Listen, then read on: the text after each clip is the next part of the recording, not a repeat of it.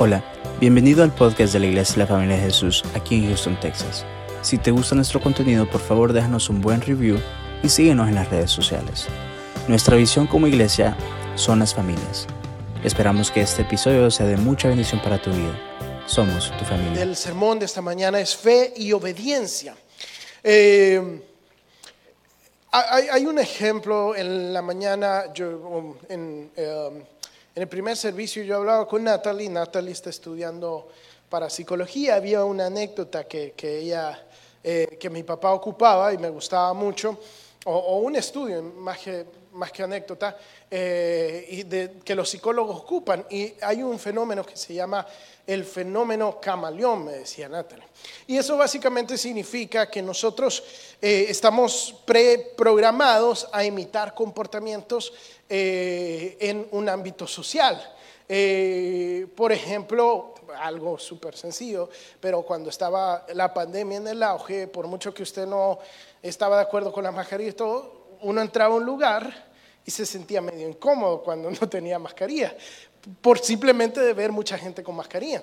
Eh, eh, si usted se acuerda, antes de la pandemia, los, ah, la gente asiática, que es mucho más inteligente que uno, ya sabía que, que, que todos estos virus se pueden detener con, con, mascarilla. Uno los veía en la calle con sus mascarillas y decía que gente más rara.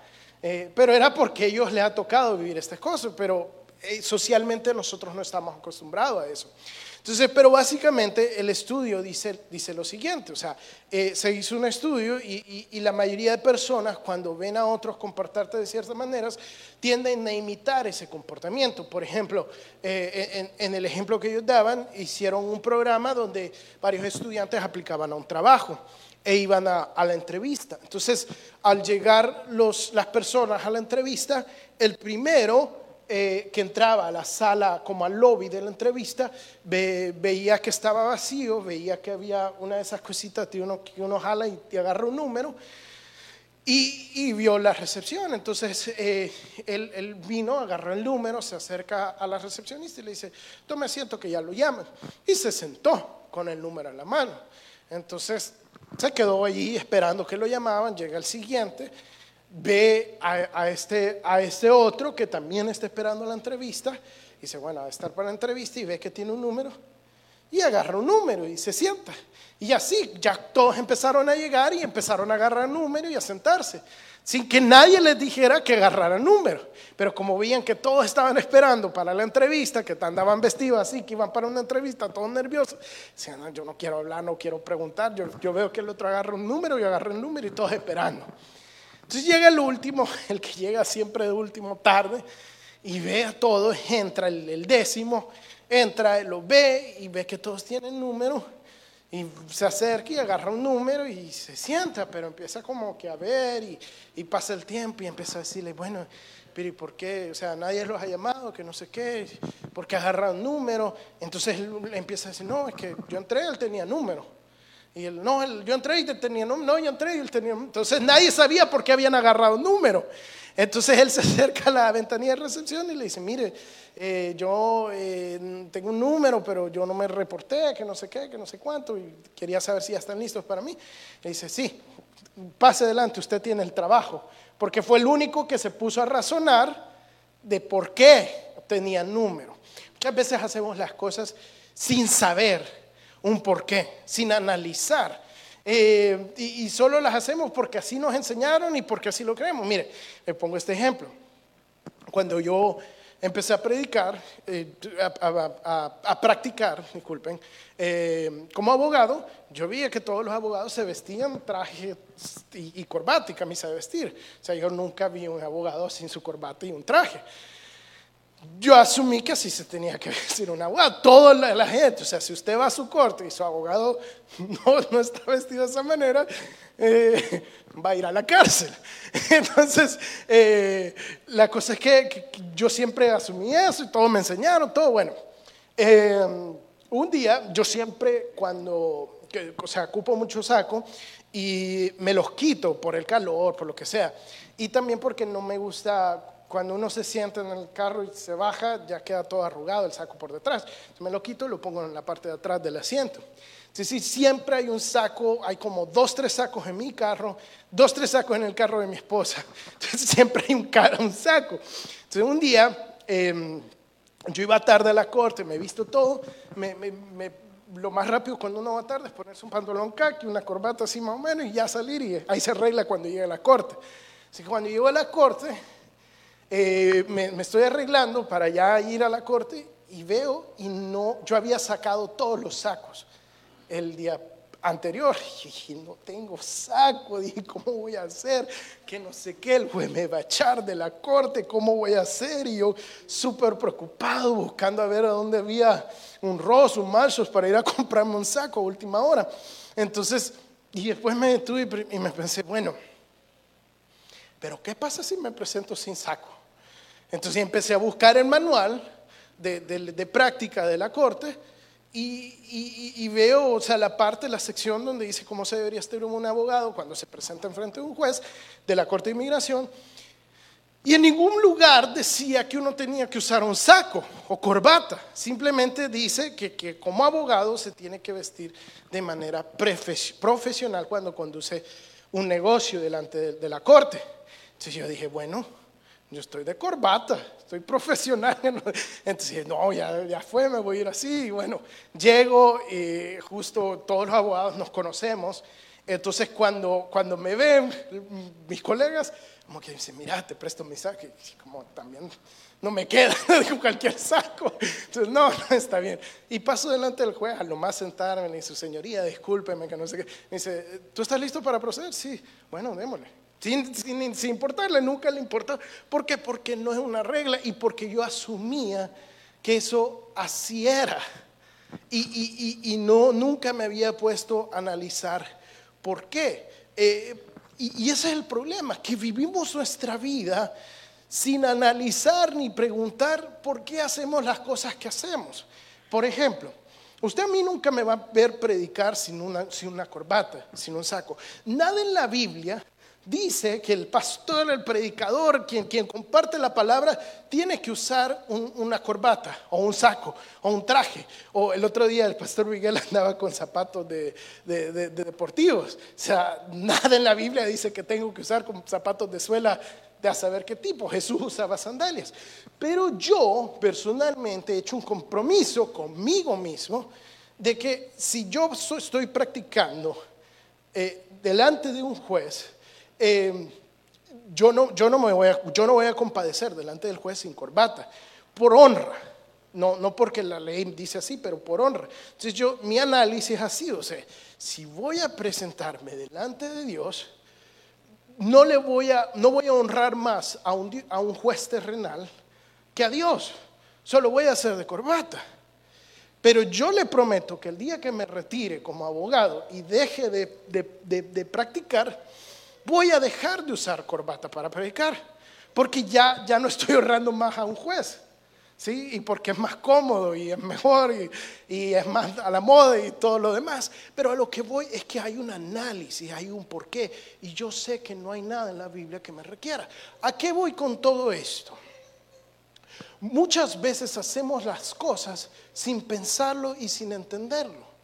Y el bautismo es algo de lo cual eh, es igual a eso. O sea, siempre yo me, preguntaba cuando era más joven, hoy me ve todavía joven, pero ya estoy perdiendo pelo. Eh, Mónica está más vieja. E-, ella es la mayor, ¿sabía usted? Solo para que sepan, siempre, siempre se la tiro. Pero, eh, pero siempre era algo que yo me preguntaba, pero ¿por qué el bautismo? Y la gente, no, pero es que, que es un mandamiento. Y yo me quedaba, pero un mandamiento ¿Cómo? O sea, ¿por qué? Porque la Biblia dice que, que, para ser salvo uno solo tiene que creer que Jesucristo es el Hijo de Dios, que vino a la tierra, se, murió por nuestros pecados en la cruz y resucitó al tercer día. Y si nosotros creemos esto, lo confesamos con nuestra boca y lo recibimos en nuestro corazón como Señor y Salvador, somos salvos. No hay nada más que hacer. Si yo no me bautismo, no pierdo mi salvación. O sea, la, Biblia no dice que, eso es un requisito para ser salvo. Entonces, ¿por qué me tengo que bautizar? ¿Por qué, ¿Por qué me bautizo? ¿Por qué no me circunciso entonces? Si la Biblia también en otras partes dice que circuncise, pero Jesucristo dijo y dio dos cosas. Dijo, cada vez que ustedes partan esta copa y este vino, porque hay dos sacramentos, que es un sacramento, es un mandamiento que Jesús dio como simbolismo de una expresión de nuestra fe interna, de lo que sucede en nuestro corazón en el exterior. ¿Cuáles son? La Santa Cena o la, Eucaristía y el bautismo. Jesucristo les dijo, partan este pan y recordando mi cuerpo que fue partido por ustedes y mi sangre que fue derramada. cuando tomamos la Santa Cena es un simbolismo del sacrificio que Cristo hizo. Y cuando nos bautizamos es un simbolismo de, de que morimos con Cristo y resucitamos con Él. Y Cristo lo mandó y lo dijo, pero volvemos al porqué. Y para eso quiero que vayamos a Éxodos 14. No vamos a leer todo el capítulo, como lo hicimos en el primer culto, eh, por cuestión de tiempo. Ustedes salen menos bendecidos que el primer culto. Hay otro uno que estaba diciendo, me salvé de que no leyeran el, todo el capítulo. Pero aquí estamos en la parte donde... Eh, donde eh, Dios lleva al pueblo de Israel, Dios ha librado al pueblo de Israel de Egipto, de la esclavitud de Egipto, y los lleva hasta este lugar donde están acorralados eh, enfrente del mar con el, con el, faraón detrás de ellos. Vamos a leer ahí el capítulo, el capítulo 14, versículo 1 de, de Éxodos. Dice, habló Jehová a Moisés diciendo, Di a los hijos de Israel que den la vuelta y acampen delante de Pit Hajirot, entre Mildor y el mar hacia el Baal Zephón. Delante de él acamparéis junto al mar, porque Faraón dirá de los hijos de Israel. Encerrados están en la tierra y desierto los, el desierto los ha encerrado. Yo endureceré el corazón del faraón para que los siga y seré glorificado en faraón y en todo su ejército y sabrán que los egipcios que sabrán los egipcios que soy Jehová y, ellos hicieron así. So, y empieza sigue diciendo, so, le avisan, Dios manda a los, a los israelitas a que vayan a esta parte. Acuérdense que era Dios guiando a los israelitas. Había mil y un caminos para llegar a la tierra prometida, pero Dios los lleva hasta aquí.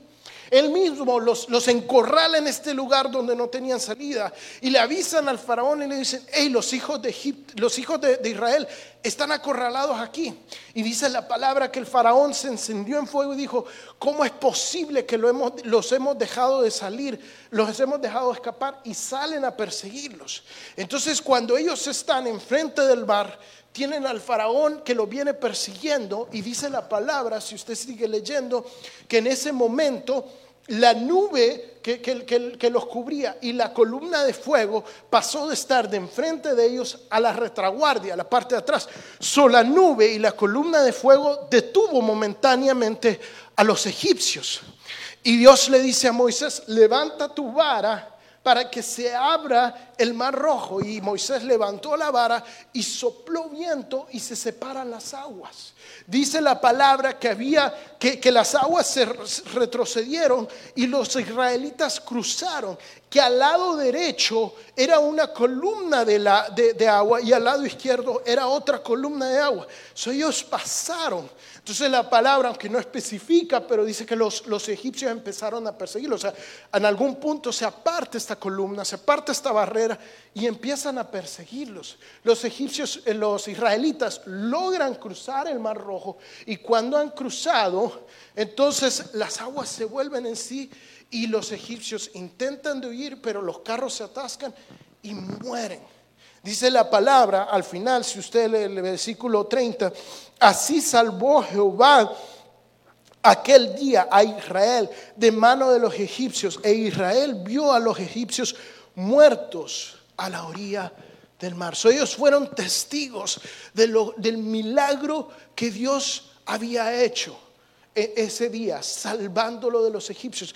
el escritor de Hebreos dice que todo lo que era en el Antiguo Testamento era sombras y simbolismo de lo que había de venir. ¿sí? Este pasaje en Éxodo 14 es el bautismo del pueblo de Israel. El pueblo de Israel se convierte al Señor Jesús cuando Dios lo saca de Egipto. ¿Y cómo lo saca? Con la última plaga. Dios le dice a Moisés, le dice, yo voy a mandar un ángel de la muerte para que mate a todos los primogénitos. ¿Sí? No, no, le menciona que va a ser una excepción de personas, simplemente le dice, voy a matar a todos los primogénitos. Pero todo el que, el que rocíe una sangre de cordero en los tindeles de la puerta de su casa, o sea, en los bordes de la casa, en la entrada de la casa, el ángel de la muerte va a pasar por ese lugar y no va a matar al primogénito. Imagínese usted que Moisés llega y le diga, mira, ya viste las nueve plagas que acaban de suceder, ¿verdad? mucha gente muerta, era una película de miedo, esas apocalípticas, una tras otra. O sea, el COVID no era nada, era un golpe tras otro golpe, tras otro golpe. Y Moisés le dice, mira, si no matan un cordero y le rocían la sangre en las puertas, tu hijo primogénito va a morir. Eh, y, y, uno como, ¿cómo? ¿Qué? O sea, ¿Cómo un cordero va a proteger a mi hijo primogénito? O sea, ¿de qué me estás hablando? ¿Qué sentido? Oye, la gente, no, pero es que la ciencia, pero, imagínense, Dios solo le está diciendo, haz esto. No preguntes y hazlo. Entonces, ellos tienen fe en eso, en esa sangre del cordero. Y eso salva a sus primogénitos. Esa es la misma fe que nosotros hoy tenemos en la sangre del Cordero perfecto que es Jesucristo que, Él murió por nuestros pecados y que cuando nosotros dejamos que su sangre sea rociada en nuestro corazón, el ángel de la muerte pasa sobre tu vida. Dice la palabra que todos hemos pecado. No hay ninguno aquí que haya hecho lo bueno. Si usted mira alrededor, usted normalmente nosotros jugamos y decimos, no, es que la hermanita anda mal. Es que el hermano no entiende, mira cómo se viste, mira esto. Deje de hablar, hermano, si usted es peor. Usted, todos somos pecadores. No hay nadie acá que pueda decir yo soy eh, perfecto. No santo, santo es diferente, santo es apartado a Dios. Todos estamos santificados por la sangre de Cristo. Pero todos hemos pecado. ¿Y sabe cuál es la paga del pecado, hermano? La muerte. Usted y yo merecemos morir. Esa es nuestra recompensa por lo que hemos hecho. Eso es lo que nosotros merecemos. Esa es la justicia de Dios, que usted muera. Pero Dios en su gracia dio a Jesucristo para que muriera por ti y por mí, para que nosotros no tuviéramos que pagar ese precio. Y cuando nosotros aceptamos a Cristo, Él nos saca de Egipto, Él nos saca del mundo, del pecado, de la esclavitud al pecado. Pero ¿qué es lo que nos sucede? Si usted lee Éxodo 14, cuando el pueblo de Israel vio a los egipcios que venían a matarlos, ¿qué es lo primero que le dicen a Moisés? Puchica Moisés, si allá en Egipto habían tumbas, o sea, nos trajiste acá para que nos sepultaran en el desierto, mejor no hubieran dejado sepultar en, en Egipto. Y uno piensa y dice, esta gente sí es boba, hay mejores palabras para describirlos, tatarata, diría mi papá. Es, una, por no decir la palabra, prefieren ser esclavos a, tener libertad, a morir libre, especialmente en Estados Unidos. Aquí dicen, eh, déjame vivir libre o prefiero morir. Pero uno los juzga a ellos y dice, los juzga de tal manera, pero Dios te ve a ti y dice, ¿y por qué prefieres estar en la esclavitud del pecado? Cuando sufrimos un pequeño, una pequeña tribulación, un pequeño problema, ya estamos de regreso. No, ¿y por qué estoy sirviendo a Dios? Cuando yo no iba a la iglesia me iba mejor y ahora que estoy yendo a la iglesia, mira, el trabajo que me salía el domingo no lo puedo hacer. Entonces, y queremos seguir en esa mentalidad de esclavo. Queremos seguir en Egipto cuando Dios te ha dado la libertad. Y Dios te está mandando a que cruces por las aguas, a que pases las aguas. Esa fue la primera guianza de Dios. Fue al pueblo de Israel que cruzaran las aguas para, para dejar a Egipto. Ustedes entienden y saben que el pueblo de Israel no conocía a Dios. Cuando ellos cruzan el mar, ellos no conocían a Dios, no habían visto a Dios, habían escuchado de Él, pero no lo conocían. No sabían cuál era la voluntad de Dios. Moisés le había dicho, vamos a salir y vamos a ir a dar fiesta en el desierto. O sea, no tiene ningún sentido, ese Moisés estaba loco, ¿quién va a hacer fiesta en el desierto? Aparte de los hippies que, hoy en día hacen una fiesta en el desierto, eh, nadie, o sea, no, no, entendían. ¿Por qué? Porque aquí no habían ido al monte Sinaí. El monte Sinaí, donde Dios le da la ley a, a los israelitas, sucede después de que pasan por el mar pues rojo. O sea, ellos no sabían y no conocían la voluntad de Dios. Después de la ley es que Dios le dice a Moisés, dile que suban para que me conozcan. Suban al monte y tuvieron miedo y no subieron. El, el cruce del mar rojo es lo primero que Dios les manda hacer. Y ese simbolismo de nuestro bautismo. Así como Dios nos sacó de Egipto, lo primero que Dios hace y que nos pide es que nos bauticemos. Si tú aceptaste a Cristo y todavía no, te has bautizado, yo no sé qué estás haciendo. Porque es lo primero que Dios. ¿Por qué? Porque ¿cómo puedes decir tú que vas a obedecer a Dios en todo lo que Él te pide? Que cuando Él te diga tienes que humillarte delante de tu hermano, ir a pedir perdón aunque no hiciste nada, o tienes que perdonar, tienes que hacer esto. ¿Cómo vas a obedecer a Dios en esas cosas cuando no puedes obedecerlo en mojarte un poquito? Fue lo primero que Dios les pidió. Que pasar, si usted no me cree, este es un patrón. Yo no sé, hoy en día la iglesia en general eh, se ha enfocado en que para que pueda ser bautizado, tú tienes que entender este libro de pe a pa, lo cual no es cierto. No es cierto. Lo primero que hacían los discípulos, mire, el apóstol Pablo cuando se convirtió, eh, eh, recibió esta revelación, al momento que recuperó la vista, fue bautizado. Hechos 9. El carcelero de Filipos, cuando eh, hay un temblor y Pablo y Silas se les rompen las cadenas, llega, se convierte y va y le predica a su familia. Y en el momento son bautizados. Eh, y así Felipe, cuando el, etopía entiende, la, eh, cree la palabra de Dios, en el momento bautizado, cuando Pedro predica a los tres mil, se convierten y son bautizados. No hay ningún paso, a menos lo único que tú necesitas entender es que Cristo murió por ti y cuando tú lo aceptaste, dejaste tu viejo hombre. Y ese hombre, cuando tú entras en estas aguas, queda sepultado, queda muerto. Y cuando tú sales de esas aguas, resucitas a la vida con Cristo y el viejo hombre queda afuera. ¿Qué fue lo que sucedió cuando Dios los hizo pasar por el mar? ¿Quién los siguió? Los egipcios, el mundo, el viejo hombre, los sigue. Y, y las aguas se vuelven en sí y matan a los egipcios, al viejo hombre. Y el pueblo de Israel ve, va a la orilla y ve a los egipcios muertos en la arena. Como Dios diciéndole, allí queda Egipto, allí queda el mundo, allí está el pecado que te tenía atado. La esclavitud del pecado ya no tiene poder. Pero ¿qué sucede muchas veces, hermanos? Seguimos, porque ese viejo hombre como que si sabe nadar y quiere, quiere salir a agarrarte y a volverte a hundir. Pero tenemos que dejar el pecado, no podemos dejar que siga nosotros reinando ese pecado. Miren, a los israelitas, aunque aquí tuvo que haber muerto Egipto, por 40 años pasaron resucitando a ese viejo hombre.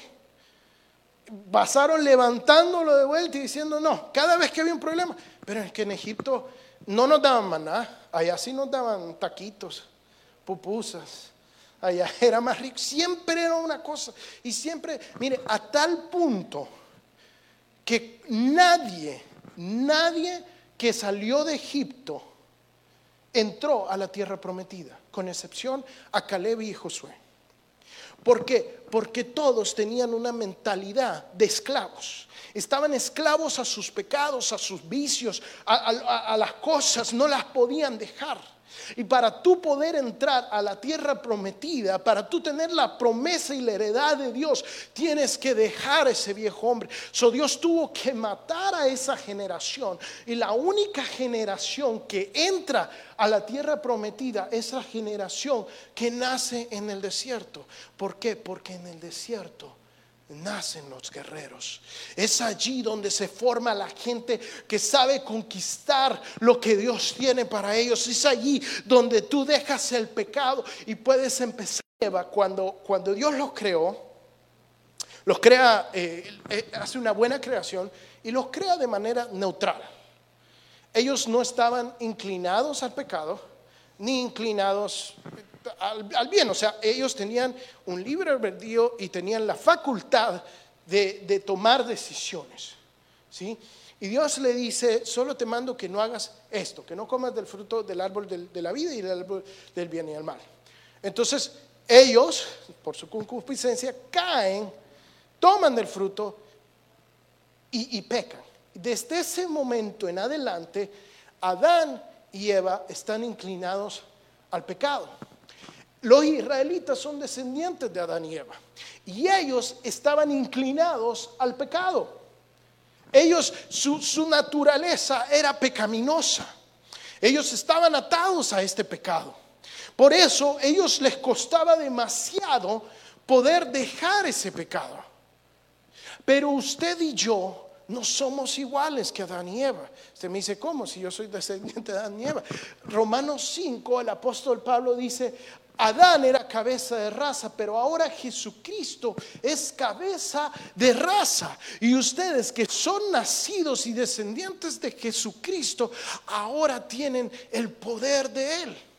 En lo que Adán y Eva estaban inclinados al pecado, cuando tú aceptas al Señor Jesucristo y el Espíritu Santo entra a morar en tu corazón, Tú ya no estás inclinado al pecado, ni siquiera eres neutral, sino que el Espíritu Santo te inclina a hacer la voluntad de Dios, porque un espíritu, el Espíritu de Dios que habita en ti, clama al Espíritu de Dios para ser unificado con Él. Y ahora tenemos el poder y la potestad de hacer la voluntad de Dios. So, ¿a qué voy con todo esto? El pueblo de Israel por 40 años no pudo enterrar a su viejo hombre. Pero nosotros sí podemos, porque nosotros tenemos el poder del Espíritu Santo. Mire, quiero leerles Romanos capítulo 6, vamos a leer Romanos 6 eh, del 1 al, al 13. Rapidito, se los prometo. Dice así, ¿Qué concluiremos? Esto es después de Romanos 5, de lo de Adán y Eva que les acabo de escribir. ¿Qué concluiremos? ¿Vamos a persistir en el pecado para que la gracia abunde? De ninguna manera. Nosotros que hemos muerto al pecado, ¿cómo podemos seguir viviendo en él? ¿Acaso no saben ustedes que todos que fuimos bautizados para unirnos con Cristo en la realidad, fuimos bautizados para participar en su muerte. Por tanto, mediante el bautismo fuimos sepultados con Él en su muerte, a fin de que así, como Cristo por el poder del Padre, también nosotros llevemos una vida nueva. En efecto, si hemos estado unidos con Él en su muerte, sin duda también estaremos unidos con Él en su resurrección. Sabemos que nuestra vieja naturaleza fue crucificada con Él para que nuestro cuerpo pecaminoso perdiera su poder. De modo que ya no seguimos siendo esclavos del pecado de Egipto, porque el que muere queda librado del pecado. Esa vieja naturaleza que te hacía pecar murió cuando aceptaste a Cristo. Ahora bien, si hemos muerto con Cristo, confiamos que viviremos con Él. O sea, hemos resucitado con Él. Pues sabemos que si Cristo, por haber sido levantado entre los muertos, ya no puede volver a morir, o sea, ya no puede volver al viejo hombre, Cristo. La muerte ya no tiene dominio sobre él. La muerte tampoco tiene dominio sobre ti. En cuanto a su muerte, murió por el pecado una vez y para siempre, al igual que ti. En cuanto a la vida, vive para Dios, al igual que ti. Mire, aquí hace la conexión que yo les estoy ayudando a hacer. De la misma manera, o sea, al igual que él, también ustedes considérense muertos al pecado, pero vivos para Dios en Cristo Jesús. Por lo tanto, no permitan ustedes que el pecado reine en su cuerpo mortal, ni obedezcan a sus malos deseos. No ofrezcan los miembros de su cuerpo al pecado como instrumento de injusticia. Al contrario, ofrézcanse más bien a Dios como quienes han vuelto de la muerte a la vida, presentando los miembros de su cuerpo como instrumentos de justicia si nosotros hemos sido bautizados, hemos, hemos hecho la representación de que ya nuestro viejo hombre, cuando tú te sumergiste en esas aguas, murió por fe quedó enterrado y cuando tú saliste, ese hombre quedó como los egipcios muertos en esas aguas y tú saliste a la resurrección para que puedas entrar a la tierra prometida. No tienes que vagar en el desierto por 40 años a menos que te cueste matar a este hombre. Dice la palabra, dice aquí, como, como morimos con Él, también resucitamos. Aquí en otra parte dice, el Espíritu Santo, el mismo Espíritu que resucitó a Cristo de entre los muertos, es el que habita en ti. Ese mismo poder que levantó a Cristo de los muertos está contigo. Si ese Espíritu puede resucitar, ¿cuánto más no nos da el poder de vencer el pecado? So, hay dos preguntas que te hago en esta mañana. Si tú has aceptado a Cristo, tú crees en Cristo y no te has bautizado, ¿qué estás haciendo? Porque estás perdiendo el tiempo. Literal, si tú aceptaste a Cristo y, no has sido bautizado, tú te convertiste en un calentador de sillas.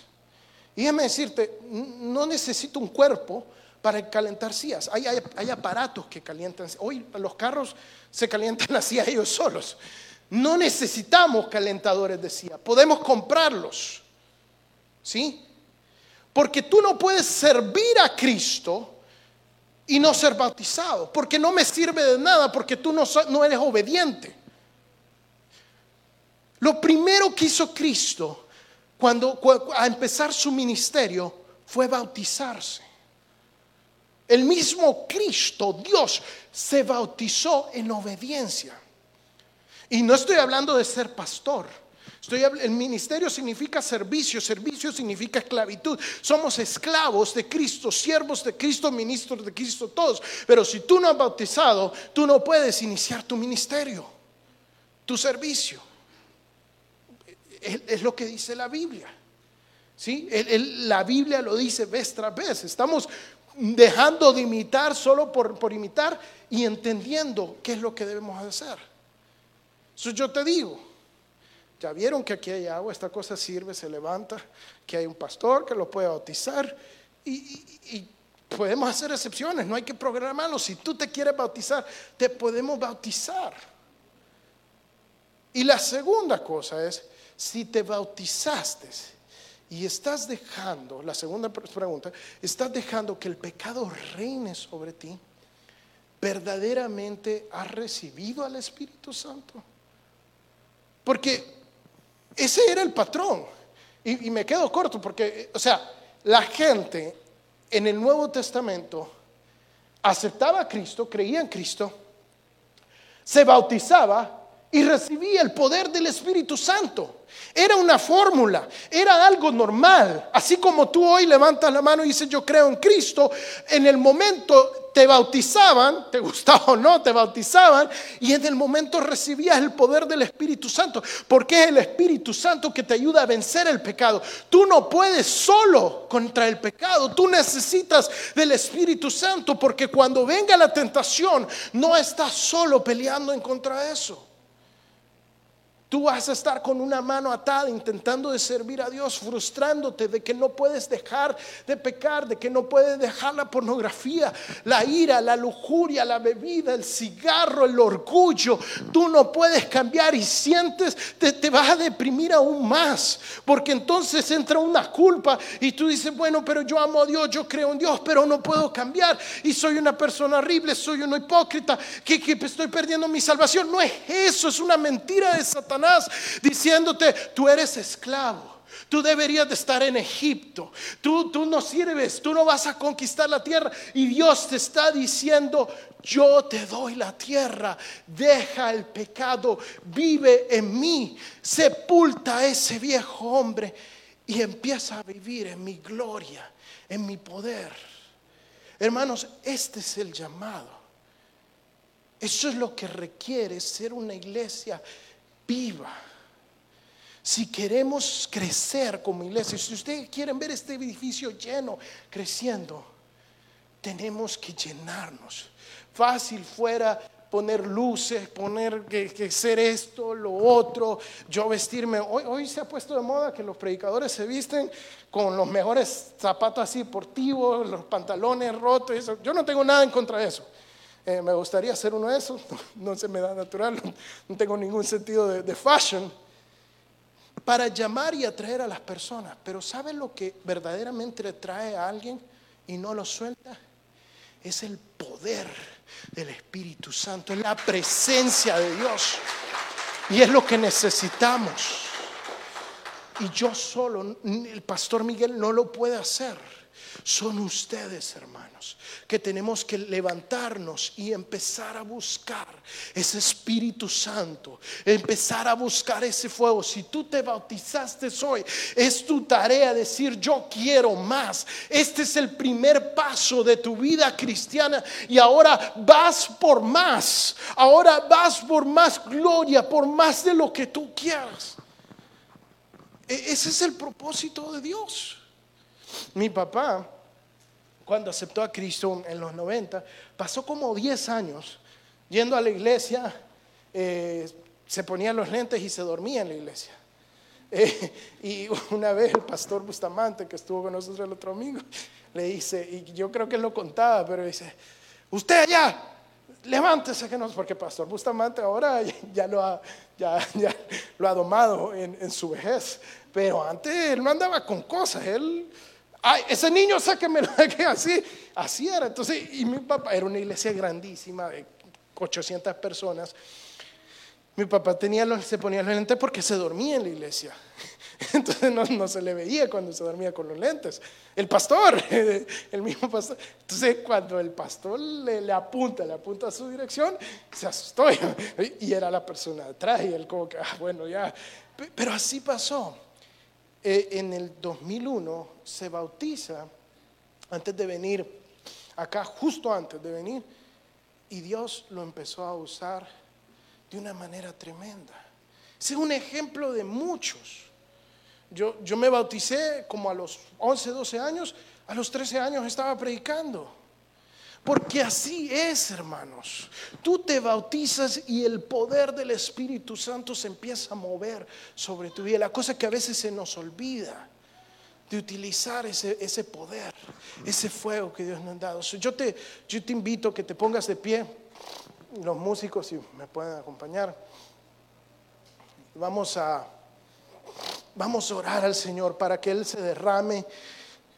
Si tú no te has bautizado todavía, y lo quieres hacer, acércate a nuestro pastor, acércate a nuestra pastora, dile, yo necesito la próxima vez, si puede ser el otro domingo, este es un deber, una necesidad que tienes que hacer.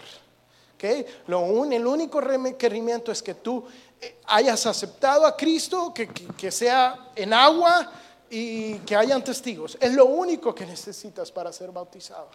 Y si tú has sido bautizado, pero no estás eh, sirviendo a Dios, no estás venciendo el pecado, tienes que volver a Cristo, porque necesitamos fuego. Gracias Señor, gracias Padre por tu palabra, por tu espíritu, Señor Jesús. Señor, te bendecimos, Señor Jesús. Padre, gracias porque tú, tú te derramas. Gracias por los bautismos de esta mañana, Señor, porque sabemos que hay fiesta en los cielos cuando tus hijos te obedecen, Señor, porque sabemos que los bautismos preceden un avivamiento del Espíritu Santo y es lo que estamos creyendo en esta mañana que vamos por más, Señor, que tú tienes más, Señor Jesús. Padre, que tú llenas este lugar, que los cielos se abren, Señor, y no solo llenas el lugar, sino nuestros corazones con tu espíritu, con tu poder, Señor Jesús. Ven a este lugar, Espíritu de Dios. Llénanos, Señor. Úsanos, Señor Jesús. Que seamos, Señor Jesús, testimonio al mundo de lo que tú has hecho, Señor Jesús. Por las cadenas del pecado, Señor, que no quieren soltarnos, Yo en tu nombre, Señor Jesucristo, declaro que el pecado, Señor, que las cadenas son rotas, que hay libertad en esta mañana, que Egipto queda atrás a nuestra, a nuestra retaguardia y que cruzamos el mar a tu tierra prometida, Señor. Que todo el pecado, Señor, que nos ataba, hoy muere, Señor Jesús, en esas aguas y, y somos vivificados juntamente contigo, Cristo, en tu gloria para recibir las promesas, Señor Jesús, que tú has hecho, Señor. Señor, yo declaro en el nombre de Cristo que vamos a conocerte aún más, Señor Jesús. Que no tenemos miedo como tuvo el pueblo de subir al monte y recibir tu unción, recibir tu shenikah, Señor Jesús. Gracias, Padre, gracias, Jesús.